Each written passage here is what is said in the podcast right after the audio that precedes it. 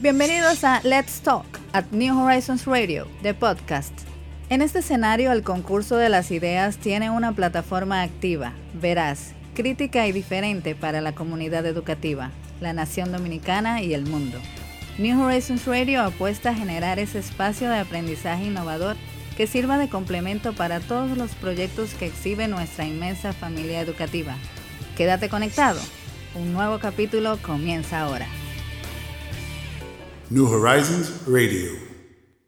Bueno, estamos de regreso acá en New Horizons Radio y como hemos venido anunciando, hoy tenemos un tremendo plato fuerte. Se sientan con nosotros un personaje que es ortopeda, que es doctor, y tenemos pues también un experto en el segmento del de, tema de los seguros. Vamos a hablar del sistema salud, del sector salud, y digamos que vamos a hacer una introducción en el tema el día de hoy, porque es tan amplio lo que hay que decir del tema de salud en la República Dominicana, y bueno, vamos a arrojar un poco de luz el día de hoy con, Wilson Reyes, eh, corredor de seguros, y Micaías Pérez, ortopeda, y bueno, pues allí estaremos conversando conversando con ellos durante todo este rato. Para nosotros es un honor tener al doctor Micaías Pérez acá con nosotros, amigo de toda la vida, ortopeda traumatólogo y eh, una persona que se ha destacado mucho en el ámbito profesional acá en el país, maneja mucho el tema de la ortopedia deportiva y ha trabajado mucho con los equipos de béisbol profesional, de voleibol. Las voleibolistas dominicanas le deben mucho al doctor Micaías su salud y cómo se han podido destacar. Y Wilson Reyes, pues también amigo nuestro de New Horizons de toda la vida, papá de New Horizons. Ese honor no lo hemos podido tener con el doctor Micaías, pero sí con, sí con sus este sobrinos, ¿no? Hemos tenido muchos sobrinos de la familia Pérez y los tenemos acá, Neyfi, Ruby y demás, eh, pero no hemos podido tener a lo del doctor Micaías, sus hijas, pero sí los de Wilson, la hija de Wilson graduada de New Horizons y obviamente pues Wilson una persona muy vinculada al sector salud y al sector seguros. Eh, Micaías, nosotros los invitamos a ustedes en el día de hoy porque hemos venido tratando el tema del sector salud desde hace ya varias semanas acá en New Horizons Radio y hemos planteado varias cosas que quizá la gente no las ha visto de esa forma. Eh, nosotros hemos planteado y empezamos a hablar del sector salud por los problemas de tránsito. Y la gente me, me, pregunta, bueno, pero ¿cómo tú hablas del sector salud por los problemas de tránsito? Y es muy sencillo, bueno, en República Dominicana no tenemos suficientes centros de atención primaria, no tenemos suficientes centros de atención traumatológica y de emergencias, obviamente, el, tema de la emergencia y el manejo de las emergencias eh, es toda una crisis acá en el sector salud. Por tanto, una persona que viva apartado de, los grandes, las grandes dos ciudades, vamos a ponerle así, Santo Domingo y Santiago, y quiera o persiga salud, tiene que necesariamente venir acá y venir a los tres o cuatro recintos sanitarios grandes, hospitalarios que existen para buscar eso. Eso implica un movimiento de traslado que al final ataca y agrede todo lo que tiene que ver con la circulación vial y por tanto eh, ni hablar entonces de la productividad de ellos desde tu ámbito, desde el ámbito del médico, ¿cómo entiendes, cómo percibes tú la cobertura en el sector salud y eh, el trato o el tratamiento que le dan a ustedes las aseguradoras para ustedes poder garantizar una cobertura eh, suficiente? ¿Cómo pudieras tú entonces promover la salud en otras demarcaciones? En fin, que podamos ir dando pinceladas en este sentido. Bueno, eh, primero, muy buenos, muy buenos días a todos. Eh, quiero, eh, hay que obligatoriamente enfocar el tema desde dos puntos de vista. La salud es un derecho fundamental. Correcto. Vamos a partir por ahí. Es un derecho fundamental consagrado en todas las cartas magnas. No puede existir en ningún país una ley, un, proyecto de salud que deniegue la salud a cualquier persona que componga un Estado. Que lo discrimine. Que lo discrimine. Por lo cual la salud, si lo vemos o sea, yo no puedo discriminar al extranjero, por ejemplo. No se debería. No debería. No se debe. Pero la ley, la ley dominicana, la 4201, ¿cómo trata al extranjero? Lo deja en el aire. O sea, realmente lo deja en el aire. Entonces lo dice ni sí ni no. Porque hemos tenido, hemos tenido serios inconvenientes con eso, porque nosotros somos un país abocado a la primera industria nuestra, que es el turismo. El turismo. Entonces, si nosotros somos 10 millones de habitantes, 11 millones de habitantes, y, y aspiramos a tener 10 millones de turistas, eso significaría durante un año, eso significaría que cada dominicano tiene que acoger a un extranjero A un en extranjero. un año. Y, y realmente Y no en el sector salud, ¿cómo se acogen los extranjeros? nuestro PBI no, no, no tiene el soporte para nosotros dar beneficios de salud a una persona extranjera. ¿Qué se hace en los países eh, civilizados, por, por lo menos en España? En España ocurrió que tenía mucho turismo, venían los extranjeros por la calidad de la seguridad social. Venía con una enfermedad, se operaba. ¿Qué se hace? Todo extranjero que llegue a la comunidad europea, si no llega con un seguro de salud básico, internacional, no tiene acceso al costo de salud. Ahora no se le deniega. En Estados Unidos tú puedes ir. Bueno, pero Te- eso, eso, es- eso es casi lo mismo que negárselo. Porque ejemplo, por ejemplo, para Europa, en una visa Schengen, yo no puedo viajar a Europa al menos que yo demuestre que tengo un seguro. pero tú no estás allá. O sea, desde, tu territorio de tu casa te ponen Ajá. normas, exigencias. Ahora, Correcto. tú llegas allá y te pasa cualquier incidente, te asisten. 100% con la más alta calidad. ¿Qué pasa con eso? Que eso- claro, eso- pero te asisten porque ya tú tienes un seguro. pero lo que pasa es que la salud es costo. O sea, la salud a alto nivel es mucho costo, es muchos gastos. Pero, Para eh, tú dar un beneficio en, en, eh, o sea, a los estados, a las ciudades, le cuesta. Doctor, en economía decimos que el primer discriminador es el precio. Así es. Entonces, tan pronto tú le pones un precio al servicio, tú los estás discriminando. Entonces, no podemos decir que el sistema de salud europeo no discrimina si el sistema de salud europeo te exige una póliza de seguro internacional para tú poder estar allí, para tú poder pero cuando allí. Yo, cuando hablamos de discriminación en salud es que te den las atenciones básicas donde tu vida La no corra- emergencia. las emergencias donde tu vida no corra peligro. La emergencia no se le la niega. No, las atenciones Y primarias. las no se deben emergencias acá en República Wilson, ¿cómo se trata acá al extranjero en términos de las emergencias? No le puede negar, es un derecho No se fundamental. No se le puede No se negar. le puede negar. Un derecho, Muy un bien. derecho eh, fundamental y humano. Porque tenemos una contradicción allí, o, no una contradicción, sino una falta de previsión, digamos. O sea, vuelvo y repito, en República Dominicana nosotros, por ejemplo, no le exigimos al extranjero más que algunos cuantos países que puedan tener una visa para llegar a República Dominicana. Pero contrario a lo que hacen los europeos, lo que hacen los brasileños, lo que hacen los norteamericanos, que inclusive ahora los norteamericanos van a pedir un seguro médico. De hecho, a partir Ah, del 11 de noviembre, correcto. hay que tener un seguro médico para tú entrar a los Estados Unidos. Para tú entrar a los Estados es Unidos con la visa. El que está en medicina sabe por qué. Es que eso es muy lógico. Yo viví la experiencia que fue, anteriormente yo entraba a la Unión, a la Unión Europea sin seguro. Cuando pusieron los seguros yo comencé a investigar qué sucedió. Eh, personas americanas, americanos que tenían patologías cardíacas que le decían a Estados Unidos que había que hacerle una valvulopatía, un recambio eh, protésico del corazón, se enteraban que en España lo hacían gratis por la seguridad social. Iban, cogían un pasaje, fingían un síncope en el aeropuerto, lo llevaban directamente a cardiología. ¿Qué le cuesta eso al Estado? 500 mil euros, 600 mil euros. Cuando Estados Unidos la seguridad social se lo restringía, en Europa se lo estaban dando. La cantidad de casos llamó a la atención y por eso que ellos normalizaron. Todo el mundo tiene que, tiene que tener un seguro. ¿Para qué? Para darle calidad. Porque al final lo que se necesita es que no te dejes morir, que tenga asistencia. Ok, pero ¿cómo nosotros, Dentro del Estado. ¿cómo nosotros como país, Imposible. perdóname, que imposible qué? Nosotros no tenemos, nada es imposible. Y además, mucho menos lo que yo te voy a preguntar. ¿Cómo nosotros como país podemos legislar, crear política pública para nosotros poder, eso que hoy en día está creciendo como una industria incipiente, que es el turismo de salud en República Dominicana, ¿cómo nosotros podemos garantizar una vinculación formal con el sector turismo? O sea, porque actualmente se está haciendo, pero se está haciendo como, como la, la, la hierba mala, o sea, eso está creciendo solo.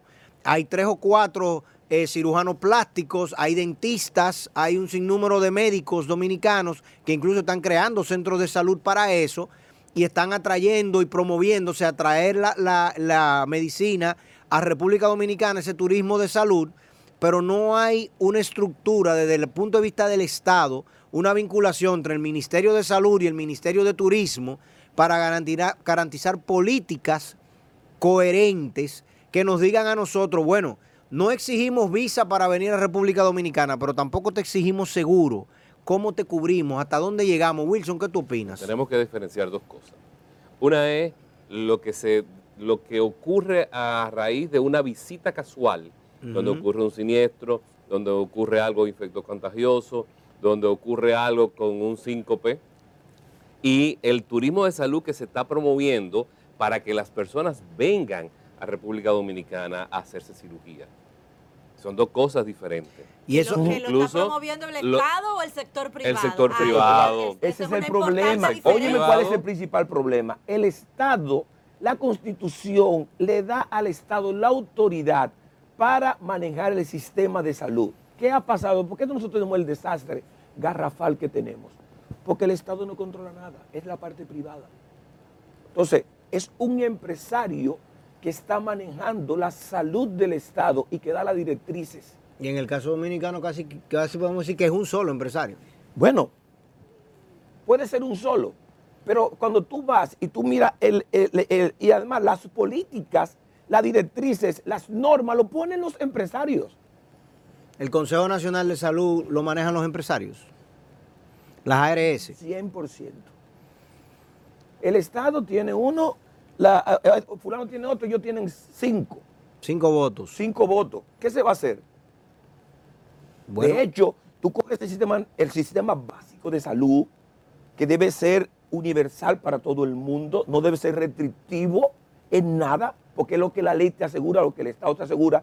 Y si tú lo tomas desde el momento que, se, que, se, que salió hasta ahora, lo han ido degradando, degradando, degradando. ¿Para qué? Para, para llevar al, al dominicano, al trabajador normal, a tomar el complementario. Pero ¿qué pasa con el complementario? El complementario está fuera de la ley. El complementario es, es, es un contrato privado entre tú y la aseguradora. espérate, vamos, Pero, Miquiano, va- déjame, déjame, va- déjame. vamos, vamos a algo, edificar, algo interesante. vamos a edificar un poco al público que nos escucha y los que nos siguen por las redes, que nos están viendo. Tú estás diciendo, tenemos en los planes de salud el seguro, ¿no? La, cobertura de seguro. El primer, aquí hay dos problemas fundamentales en el país. Primero, la falta de cobertura, o sea, hay un- una parte de la población importante que no está dentro del sistema de salud, que no tiene seguro de ningún tipo, y esas son las personas que tienen que obligatoriamente ir a los hospitales, ¿no? Y en los, sí, sí. Y en los hospitales lo tratan eh, de manera directa y, y quien solventa eso es el presupuesto nacional. El presupuesto nacional. Ok, los que están con un plan de salud, ya sea de ARS pública, que es SENASA, o, o de las ARS privadas, pueden entonces tomar un plan básico o los planes No, complementarios. no, no, espérate, no. Vamos, vamos, el vamos por- Estado, o sea, yo trabajo, yo eh, aporto a la seguridad social. Correcto. Me toca Esos son los empleados que los tienen empleados empleo. o sus, o sus derivados. empleo fijo, correcto. O sus derivados. Le toca el seguro básico de salud. ¿Qué es el seguro básico de salud? de ley. de ley. Ese seguro básico de salud debe ser general, amplio, no restrictivo. Y hoy en día, ¿cómo es, Wilson? Espérate. Déjame- Entonces, déjame- general, amplio, no restrictivo. O sea, yo no puedo ir con mi seguro básico de salud, que tengo una patología, en mi caso, de rodilla, tengo una lesión de rodilla y que se me deniegue la salud. Ah, no le la, cubre. La rodilla es un lujo, Micaía. Por atrocopía. Sí. Un lujo. Es un lujo. Pero- No, Es déjame, explicarte algo. Es una hay- hay cirugía que no te la van a Miquel. aceptar. Pero, hay algo ¿por interesante. qué? Porque es un lujo. No, es que la tú salud, puedes vivir sin rodillas. es que la salud no es un lujo. ¿Eh? La salud no es un lujo. Pero, pero Señores, para las aseguradoras eso es un lujo. Vamos No, a es escuchar la ganancia. versión del Nosotros tenemos, ustedes se por recuerdan, yo quisiera que hiciéramos un poquito de historia. Alguien, démosle 10 años para atrás. Sí. Lo que teníamos en los seguros médicos, lo que era el IDCS. Año 2009. Año 2008, Ocho, 2007, siete. 2008, 2007. Primero, las limitaciones del IDCS. Ujú. Las limitaciones de los seguros de salud que antes estaban destinados o a planes eh, privados o lo que tenía en HMO, que era el que tú tenías a través de una clínica que había desarrollado un producto Sí, sí. y tenían ese escenario. Si nosotros cogemos lo que eran esos beneficios de ese entonces y cogemos lo que teníamos el IDCS de hoy en día y lo juntamos, nos damos cuenta que el sistema de seguridad social ha crecido enormemente. O sea, y la, y la- la dispersión de la masa ha crecido significativamente. No, y, la Sí. canti- y la cantidad de, de procedimientos también, Y la supongo. cantidad ¿no? de procedimientos O sea, la- que la- hay. las cosas que hoy en día se pueden Correcto. hacer, el tipo de cirugías que hoy en día se hacen, Las coberturas en medicamentos Son- también. ¿Qué tenemos nosotros en el sistema de seguridad? Acuérdense que son tres regímenes. Sí. El régimen subsidiado, que es el que ha implementado el SENASA. El régimen eh, contributivo, que Pero, es el que perdón, perdón. obligatorio para ¿Por todos qué el. SENASA, por qué el SENASA actúa, por qué el SENASA tiene la obligación de tomar el régimen subsidiado. Lo que pasa es que está consignado, Está consignado en la ley. en la ley. En la ley. Y además de eso, Pero el la ley, subsidiado- pero la ley, pero la ley también dice que la, que la- que la- déjame terminarte. Sí, Ajá. Micaela, lo que y no te luego tenemos el tercer régimen, que es el contributivo subsidiado, que no ha arrancado, que es el que hoy en día las ARS y el sistema ha ido recogiendo de manera proactiva, que son los profesionales libres, que es lo que menos tienen. Sin embargo, la gente hoy en día ha estado buscando el plan de los planes de salud porque saben que enfrentar cualquier enfermedad de manera personal o de manera patrimonial es tan costoso que es preferible seguir Pero buscando. entonces ahí quedamos, eh, señor Pero- eh, Reyes, en una situación que realmente el sistema de salud estatal, y este que el señor eh, eh, eh, Micaías señala que está consignado en la Constitución, entonces no realmente no cubre eh, lo que realmente el, el, hay el que- paciente, hay que vivir, el hay que contribuidor, vivir la contribuidor situación de un Porque si yo de me pongo, para- si yo me pongo en el 2008 y te digo que una cirugía de corazón o un cambio de marcapaso había que comprarlo en ese entonces, la mayoría de la gente no tenía el dinero. Es hoy verdad, en día, hoy en día, la mayoría de las ARS y en, el, y en el sistema, tú tener una cirugía de corazón o tener que buscar un marcapaso está consignado. Lo que pasa es que en reiteradas ocasiones hay que desenmarañar los contratos que tienen las ARS para tú obtener las coberturas, que O sea, es una de las que especialidades hay que, que nosotros, claro, de- lo primero que tú tienes es un no en la boca, Exacto. es ¿Por lo qué? mismo que los ¿Por materiales de autosíntesis. ¿Pero por qué? Pero eh, espérate, ah, yo voy para allá. O sea, cuando tú tienes, el- ¿cuál era el tema? Acuérdate cuando había que buscar material de autosíntesis. Eso era una locura. Sin embargo, hoy en día, tú consigues los materiales de autosíntesis. ¿Dónde vienen los problemas en camino? Sí, yo te puedo mencionar innumerables casos, que el primer detalle que tú tienes es consignado, es un no, y que no está, y que no lo tiene, sin embargo, en el contrato y en la ley están consignados. ¿Dónde cambian los detalles? Cambian los detalles. Nosotros, en los planes complementarios y en el mismo plan básico, incluyendo el subsidiado, te puedo mencionar un ejemplo reciente. Mi muchacha de Constanza tuvo un accidente donde se le rompió la pelvis, De tránsito. el fémur de tránsito, le dio, bueno. oye, un accidente Vamos del accidente de tránsito. ¿Y qué pasó? ¿Tenía cobertura? ¿De cuánto? No, 100%. Sí, ¿hasta qué precio? No, no. Oye, Miquea, ¿sabes cuánto tuvo que pagar? ¿Cuánto? Eh, 12 mil pesos. Ok. Oye, lo que pasa con los accidentes de tránsito en este país.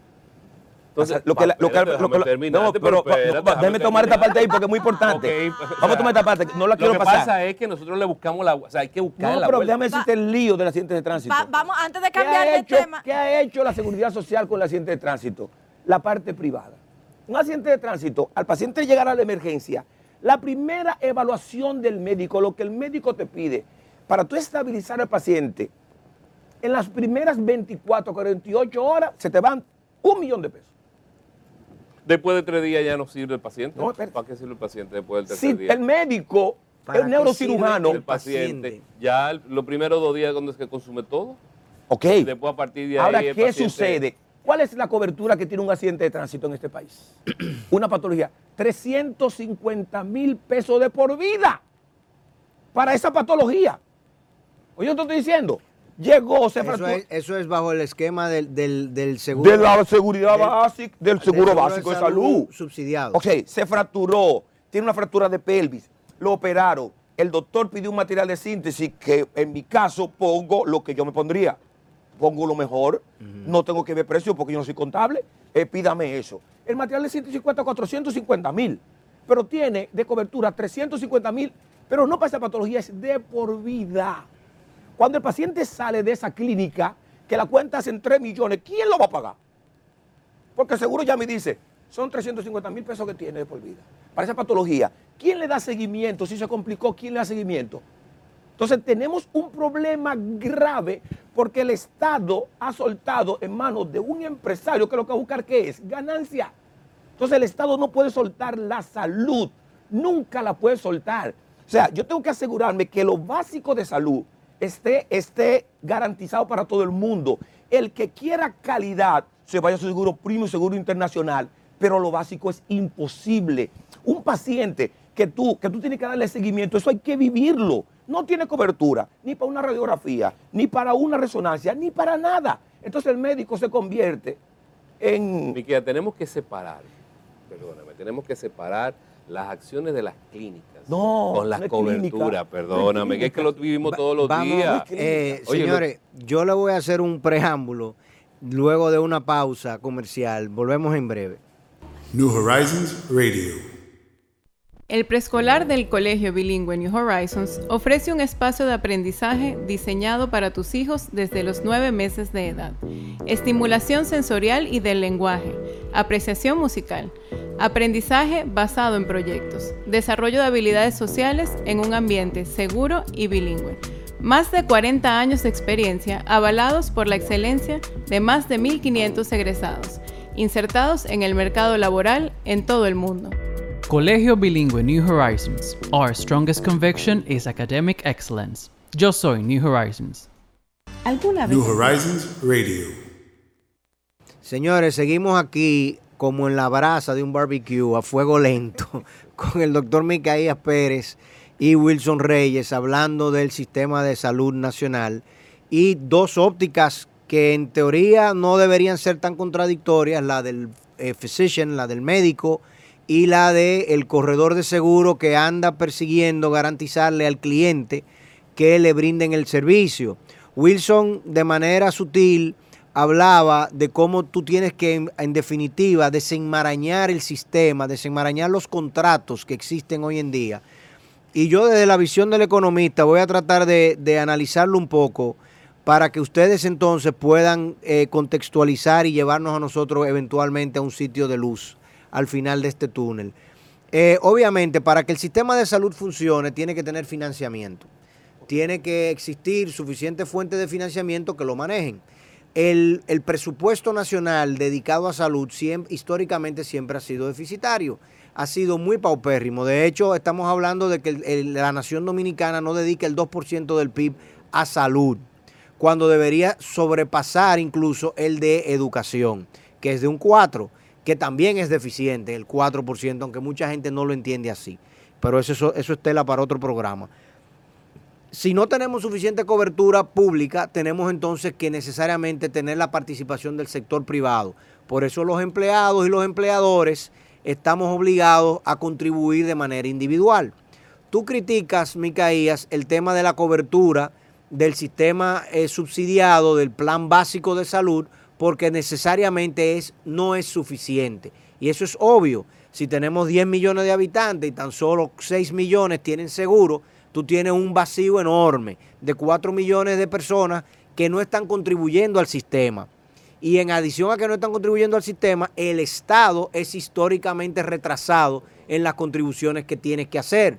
Por eso la ley no se cumple. Porque en la ley se supone que el Estado al día de hoy tenía que haber hecho unas contribuciones enormes, que nosotros no hemos tenido la inteligencia financiera para capitalizar, ni el arrojo tampoco, para decir, tú sabes qué, los bonos soberanos de este año que vamos a emitir, que son 1.200 millones, no lo vamos a emitir para ponerlo en una planta de carbón en Baní, lo vamos a emitir para capitalizar el sistema de salud. Y cuando tú, y si tú haces eso dos o tres años, entonces tú pudiese tener un esquema distinto. Ahora bien, bajo esa, eh, bajo esa realidad, ¿cómo nosotros podemos garantizar que el Estado presione a las aseguradoras privadas a que actualicen su tarifario de una manera más activa? No, es que el Estado no puede involucrarse en una empresa privada, es lo primero, ni puede delegar. No, no, por la vía del Consejo de Salud Además, sí lo puede el hacer. tema, el tarifario está estructurado en el PDCS. No es que las ARS quieran o no quieran mejorar su tarifario. Eso está contemplado. ¿Y quién- Sí, pero. ¿quiénes controlan? ¿Quién controla el ¿Quién controla PDCS? El PDCS. ¿Quién el hace las reuniones para quitar y para poner? El Consejo Nacional. ¿Y ¿Cuán- quiénes son los miembros del Consejo? Para los, Los- que no los conocemos. empresarios. Háblanos, Wilson. ¿cómo, cómo- No, ¿Quiénes componen el Consejo? El sector privado, el sector gubernamental eh, para- y el sector médico. ¿Quiénes toman las decisiones? El Consejo. ¿Y e- ese Consejo se reúne cuántas veces? Porque vamos a hablar, por ejemplo, estamos hablando Lo de que pasa es que medicina. recuérdate que el, el PDCS se revisa eh, cada año. Se revisa cada año y las año. patologías, las pero, patologías y pero, los pero los precios no se varían todos los años. No se varían todos los años, pero se incluyen más Ni la cobertura. Lo rebajan. Pero si tú lo que haces es que me incluye más cobertura, tú me estás diluyendo lo que ya era poco. Claro, por eso es que el sistema puede No, colapsar. es peor. Puede en- colapsar. En la medida en que el sector Lo que, crece, está, lo, puede que está, colapsar. lo que está Ay, pasando es peor. Will- es espérate, espérate, Micaela. Wilson ha dicho dos cosas, una antes de la pausa y una ahora, que las ambas me preocupan. Antes de la pausa tú dijiste, en emergencia el paciente solo importa por los primeros dos días. No le da. Lo- o sea, el paciente solo interesa los primeros Vamos- dos vamos días. a separar el Esa, fue una cosa como muy traumática la que dijiste. que Y no- ahora no. estás diciendo el sistema puede colapsar. Oye, en Ninguna el de las sistema, dos el cosas me de nosotros tranquilidad. no es hermanito de la caridad. Sí, estamos de acuerdo. Entonces, el- el- Ninguno debe serlo. Ninguno debe ser. El Bien. sistema tenemos que revisar, separar lo que son las hospitalizaciones y lo que es la hotelería de lo que son la- la- los procesos normales del día a día. Ok, si El tuviéramos cobertura, día- si tuviésemos cobertura primaria, no reduciríamos los Claro, costos. claro, se- muchísimo. Muchísimo. Entonces, muchísimo. ¿quién la detiene? Porque si yo soy una ARS, en teoría, yo debería de querer atención primaria. Claro. Porque si yo te puedo a ti preven- prevenir un, un ataque cardíaco, una lesión de rodilla, y yo la puedo, yo la puedo tratar cuando todavía no es una lesión, entonces me voy a evitar tener que lidiar con el doctor Micaela Pérez. ¿Por qué no arranca el sistema? Entonces, esa es la pregunta, ¿por qué no arranca el Los sistema? intereses. Pero ¿De los intereses de quién, porque si ¿De las quién? ARS quieren y controlan No, el consejo. No, no es de quién, es que el Estado es que tiene que regularizar El- eso por el ley. Estado es que tiene que- y constitucionalmente es el Estado. Es el Estado. ¿Qué es lo que Tiene que dar el guaje para que los ¿Qué lo- Entonces es un problema totalmente de vocación política, de que el, el De presidente voluntad. de la República, De voluntad política. de voluntad política, voluntad el política, presidente de la. República se ha negado a abrir la atención En primaria. buen dominicano, Totalmente. ponerse dos pantalones. Sencillo. Pero ¿por qué el presidente de la República no quiere que haya Costo atención primaria? político. Pero no estoy entendiendo. Eso Porque se mismo. cierra puerta ante Eso los mismo, empresarios. es ¿Cuál costo es político. Pero, pero, o, o tú crees pero que, si o tú tú puedes, crees que los espérame. políticos son los que gobiernan aquí. Espera un momentito.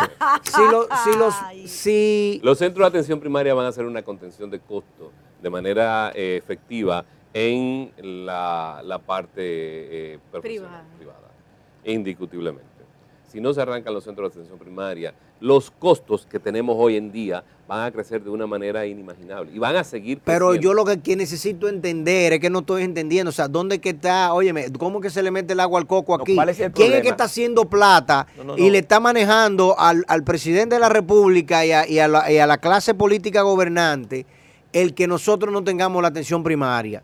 O sea, porque ¿dónde está el beneficio? Porque yo me imagino que para un presidente y para un partido y para una clase gobernante, el tú poder decirle en Pedernales, en Elías Piña, en Dajabón, en Sabana de la Mar, en Miches, en, en Puerto Plata, no, tranquila señora, que usted puede venir aquí a este centro y esa sonografía usted se la va a poder hacer aquí. Ese laboratorio usted Pauli, lo va a poder durante- reducir. Durante no se pongan los, la- los parámetros claros y diáfanos de qué debe ir a atención primaria y qué debe de ir a la... Pero los son que cuatro reuniones. Es una decisión política. Te dice una Pero persona que ¿por perdió qué? dinero en un centro de atención primaria. Yo tuve que cerrar mi centro de atención. ¿Por qué lo cerraste? ¿Cómo Va- se Porque, Eso no, porque no pude Es- soportarlo Es económicamente. Un pastel, Pero escúchame, Es escúchame. un- vamos, es vamos- un vamos a pastel. entender, ok, vamos a entender, tú tenías un centro de atención primaria. de- Vamos a entender Hasta que no la- me cómo refieran se que maneja la el- cantidad el, de pacientes... el centro de atención O primaria. sea, hasta que no se defina de manera clara y diáfana quiénes tienen que ir al centro de atención primaria y quiénes van a ir a los otros A procesos, A los especialistas. a los especialistas, el proceso va a seguir eh, Porque la gente, la gente no persigue ir a tu sitio, quiere ir donde me caía directamente. Eso va a pasar, porque eso es que tienen que pasar una o dos generaciones. Y además- Para quitarle a la persona el, el, el concepto de que tiene que ir directamente al especialista. Y Eso algo no importante, mi eso no Eso no, es, eso no es un problema generacional, Oh, es un problema no, de normativa. pero de nor- no, de normativa. O sea, ¿qué está sucediendo? Yo te hablé de seguro básico. Yo tengo un seguro. Todo el mundo aquí tiene un coseguro. Sí. Con el coseguro que es privado, un complementario. un complementario que yo pago, tú no me vas a tener, tú no me vas a obligar a mí a atención primaria. ¿Me estás entendiendo? Ese es el problema. Se ha degradado el básico. Ahora mismo tú agarras el básico y agarras los planes complementarios y, y deben estar igualados y cuidado. Porque han degradado el básico. No, no, no, perdóname, es que el, el No, complementario... o- o- déjame, déjame dar la idea. Déjame dar la idea. Que voy por ahí. Entonces, si yo tengo el, el complementario, que es privado, que yo pago privado, tengo que ir donde un cardiólogo, no me voy a atención primaria. ¿Por qué no? Porque yo pago y es, es más rápido. Entonces, con mi complementario, yo voy a cardiólogo de mi elección. Por eso es que hay que fortalecer el básico. A nosotros como ciudadanos tenemos que fortalecer el básico. Cuando yo tengo una estructura del básico bien fortalecido, entonces ahí todas las atenciones primarias van a tener flujo. Yo, eh, mira, no estoy plenamente en desacuerdo contigo, aunque entiendo que la manera como tú lo abordas no es necesariamente desde el punto de vista funcional la correcta. Pero lo que, lo que percibo es que no se han dado los, las, los estímulos fiscales o, o- o la, o la promoción correcta. O sea, no se, han, no se han normado, no se han establecido las políticas correctas para garantizar la existencia de la, de la atención primaria. Es que, perdón, Y la atención primaria no es vertical con las ARS, son organismos totalmente difere- diferentes y prohibidas. Ah, no, las. ARS no Ah, pueden ahora- hacer ahora integración ahora sí, primaria. ¿eh? ¿cómo así Eh, prohibida? Integración vertical. La- no pueden hacer, eh, no pueden tener injerencia en centros de atención. supuestamente. Entonces, supuestamente, eh, la otra, el manejo diferente eh, ya es otro evento. ¿Cómo que Pero no pueden tener día, injerencia en centros de atención? Explícame esa parte. la, no puede ser juez ni parte. la ley prohíbe que las ARS eh, sean juez y parte. No pueden tener Centro, centros centro de Centro salud. de salud. En Para muchos sitios, por ejemplo, en. Colombia, la mayoría de los centros de atención primaria pertenecen a las prestadoras de salud. Aquí está Es que totalmente prohibido. eso me hace todo el sentido del mundo. te hace todo el sentido del mundo. Sin embargo, ¿qué sucede? Cuando eso ocurre, la ARS entonces maneja el paciente. Claro, lo lleva, lo lleva a su centro de atención. Correcto. Sí, en eh, este momento, la- O sea, Pero lo ¿quién que se busca es que los centros de atención primaria quién- sean regionales. ¿Quién, le- ¿Quién sustenta la ARS en los centros de atención primaria, en el seguro básico? ¿Quién lo sustenta? ¿Cuánto le entra una ARS por seguridad? Porque eso es lo que hay que averiguar. ¿Por qué dinero? No, 1.037 pesos. ¿En entra una ARS. Por cada paciente, por por, cada afiliado. por que- cada afiliado de la seguridad básica. Correcto, plan básico. ¿Por qué hay disparidad en el tema de, de coberturas y, en lo inmediato? Porque hay varias prestadoras de, de servicios de salud que vamos a X doctor y entonces ese, ese paciente tiene que gestionar el pago de manera inmediata y luego esperar un tiempo estimado para esos reembolsos. Si ese... No, vamos a separar las cosas. Ok. Una cosa son los reembolsos, que es cuando tú tienes un plan complementario Sí, que te permite hacer reembolsos, y otra es los copagos que tú generas dentro de la clínica. Sí. Los copagos son potestativos del médico. Eso debería estar regulado por la ley de salud, sin embargo no está regulado. Sin embargo, eso le iba a Eso decir. lo regula el mismo médico de acuerdo a su criterio profesional o de acuerdo al criterio de la clínica donde están. Hay médicos que te cobran 700 pesos, hay médicos que te cobran 1000. Mil. Hoy en día los médicos se han dado cuenta que la gente que tiene planes premium, que eh, tienen reembolso, entonces te cobran la diferencia para que la persona haga el reembolso. Pero, el proceso pero la del reembolso ARS, es la separado. ARS controlan mucho eso, Hoy en día, claro. fiscalizan mucho eso y, y- y no permiten que los especialistas cobren más de diferencia que X, dependiendo de los planes. Lo- lo- y tienen un grado monopólico muy intenso Pero- sobre, sobre los médicos y los grupos Yo médicos. te puedo decir lo que está pasando ahora. Vamos a oír el doctor. Con relación a los, a los copagos. Eh, los copagos vienen o sea, directamente relacionados a la contratación que tiene el, el- el médico con la el ARS. cliente con la ARS y el, y el médico con la ARS. El cliente hacia la ARS. Vamos a, a- a- a dividir No, paciente vamos, médico. Vamos, vamos, exacto, vamos a divi- dividir paciente médico. Entonces, cuando se hace, el médico hace un contrato con la aseguradora, que dice la ley que tiene que ser revisable cada año, según el, el- el Producto Interno Bruto, ¿verdad? Según lo- eh, la declaración Producto Interno Bruto. Eh, en mi caso, yo firmé la contratación en el 2004, estamos en el 2019. La ARS se niega a revisar el contrato. Hace 15 años. 15 años, negado. O sea, el contrato de 15 años es el que está vigente, como tú supondrás. ¿Verdad? Los precios ya no son Los lo precios mismo. no son equiparables. Entonces, por eso es que viene el copago. Y, y- y en Y el copago casos en es- Pero ¿qué pasa? Claro. Hay cirugías. Yo, yo, na- yo me, me formé ortopeda, eh, supongamos rústico. Mi, mi- mi educación continua me lleva a tecnología mucho más avanzada. Que deben cosas, ve, búscala. Entonces, ¿qué pasa? Lo que, que es lo grave que está pasando. Que me incomoda mucho eso cuando estoy en, en mi Eh. consulta. El premium, el premium, el copago, tiene la cobertura. para esa cirugía que yo estoy especializado para hacerla, que la hago bien. Al básico no le cubre. ¿Por qué? Entonces, mandas carta, vamos a, vamos a chequear, vamos a agregar código, porque entiendo que a todo el mundo debe tener accesibilidad de una u otra manera a ese tipo de procedimiento. Eh, ah, no, No, no, porque tu procedimiento, vuelvo, vuelvo y te lo repito, te lo dije ahorita de manera jocosa y no me entendiste, parece. Tu procedimiento en el catálogo de las ARS que ellas manejan y ellas controlan, porque ese es el problema. O sea, el que- que está el problema que tenemos acá en República Dominicana es que las ARS tienen un grado monopólico muy fuerte sobre el sistema. Tú tienes cuatro o cinco ARS, incluyendo la del Estado, que son las que absolutamente controlan todas las decisiones, las decisiones de los prestadores de salud, llámense médico o clínica, y de los receptores del servicio, llámense los clientes.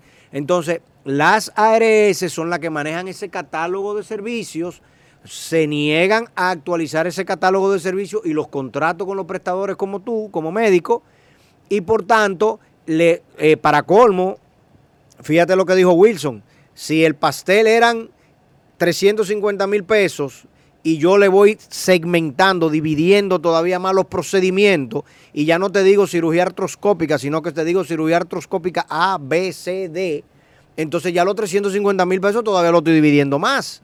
Entonces, al final, esa cirugía para los que están en el plan básico de salud subsidiado es considerado un lujo. ¿Por qué? Bueno, porque a la ARS no le conviene, porque la masa está en el subsidiado, el Estado no ha puesto el dinero original, el pecado original, el dinero original, el Estado Pero no lo ha puesto. el- Entonces el sistema, el saco, no está suficientemente lleno. Lleno para y ustedes manejar. los médicos se han seguido especializando, han seguido innovando, han seguido creando y teniendo nuevas tecnologías, nuevas maquinitas. Ya no es un MRI, ahora se llama PETA. Entonces ahora tenemos ya eh, otro tipo de resonancia y esa es la que tú quieres porque esa te lo da a ti en 3D y tú ves claramente el tendón y el ligamento y tú puedes entrar hasta allá. Entonces tú no quieres ensuciarte los ojos con un rayo X. La, la pregunta es, y es lo que yo digo, el sistema es riesgo de salud, no es ganancia en salud. y el problema es que todo el que está en el engranaje está ganando en salud. No, lo que se pasa- arriesga en salud. No, Entonces, no, no. cuando tú ves al final... que tú no entiendes el tema de seguro. Tú tienes que entender el tema seguro para tú entender lo que estás diciendo. La palabra riesgo necesariamente va vinculada a un beneficio. Claro. necesariamente. Y mientras mayor es el riesgo, mayores Mayores. tienen que ser los beneficios. Así es. Entonces, Sí, claro. lo que el sistema de salud tiene que promover y lo que el Estado tiene que eventualmente garantizar y lo que nosotros como ciudadanos tenemos que empujar es para reducir los riesgos, para minimizar el riesgo y garantizar el máximo de cobertura. ¿Qué implica que, que todos los dominicanos y todo el que pise territorio dominicano tenga un plan de salud? Primero básico y luego entonces quizás un complementario dependiendo si tú tienes la capacidad para tenerlo. y estamos de acuerdo contigo ampliamente en que el básico tiene que ser lo suficiente para garantizarte a ti el tú poder seguir aportando al PIB, porque yo recupero mi salud. Claro. Pero el, el Estado dominicano nunca ha visto al ciudadano dominicano como un cliente y nunca lo ha visto como alguien que le aporta utilidad y beneficio. Porque en el momento en que el Estado dominicano vea al ciudadano dominicano como un cliente, no le va a abrir una zanja medio a medio de su calle por donde él cruza, sin un letrero para que él se golpee, Para se caiga y se mate. prevención. ¿Entiendes? Casi- casi- Lo va a ver y, y lo va a cuidar. Lo va a Claro, cuidar. casi estamos agotando el tiempo de esta entrevista y no queremos, eh, bueno, pues despedir a Hay ustedes. que hacer un seminario. expertos, Porque ha sido bastante interesante la conversación. Pero Wilson hablaba de que, que es- han sido de los puntos como que nos han dejado un poco más inquietos, que hay como que escudriñar un poco. El ciudadano de a pie, en el proceso que le damos al, al, al Estado para que organice todo el mundo de salud, ¿cómo escudrillamos? No, es que ya le ¿Cómo hemos dado demasiado proceso. nos La ley es del formamos? 2001. ¿Cómo- o sea, qué hacemos ¿qué ha pasado? Tenemos, tenemos los planes de seguridad social, ya la, la- la cobertura, por ejemplo, del plan de pensiones es inmensa. Tenemos unos fondos ahí acumulados. Lo que tú tienes que hacer es, vuelvo y te repito, ingeniería financiera. O sea, y tiene que haber una vocación, una, una voluntad política. Pero Hay algo importante tanto, que ¿cómo cada día- Ya- Déjame decirte algo, escúchame, déjame decir algo. La voluntad política no va a venir si el ciudadano toma conciencia. Plenamente de acuerdo. Esa aquí es se la maneja la desinformación. Solamente cuando aquí están bien informados, aquí hay personas que ganan mucho dinero por la información que manejan y porque otros no quieren informarse. Lo que yo he visto yo sentado en mi consultorio es que los pacientes ni saben la póliza que tienen, Así es. ni saben lo que les corresponde, ni saben lo que pagan. Ellos van porque seguro le dice que le, o, le dijeron que le cubre todo, confían en eso y van. Cuando llegan a la de realidad, pues mire que no es así. Desinformación. La gente no se informa. La gente aquí en este país no sabe cuáles son sus derechos. Si tú no sabes cuáles son tus derechos, tu mañana es incierto. Porque no vas a saber qué vas a hacer. Entonces, como no estamos informados, aquellos que manejan información se están lucrando de un, de un sistema beneficiario. Si tú coges la Ley General de Salud, es muy amplia. Solamente con el conocimiento que yo tengo, yo he tenido, yo he tenido eh, eh, eh, pacientes que yo le digo, no, es que te cubre, ve. Dice, sí te cubre. Dile esto, esto y lo otro, esto y lo otro. Y con esa información le cubre una cirugía que son 500 mil pesos. Pero que el paciente está pensando en coger un préstamo alquilar la casa, qué sé yo qué. Cuando hay cobertura, desinformación. Entonces lo que yo le digo a la gente, infórmense, indaguen, pregunten, no acepten un no como respuesta, porque una enfermedad, una situación de salud, desequilibra una familia.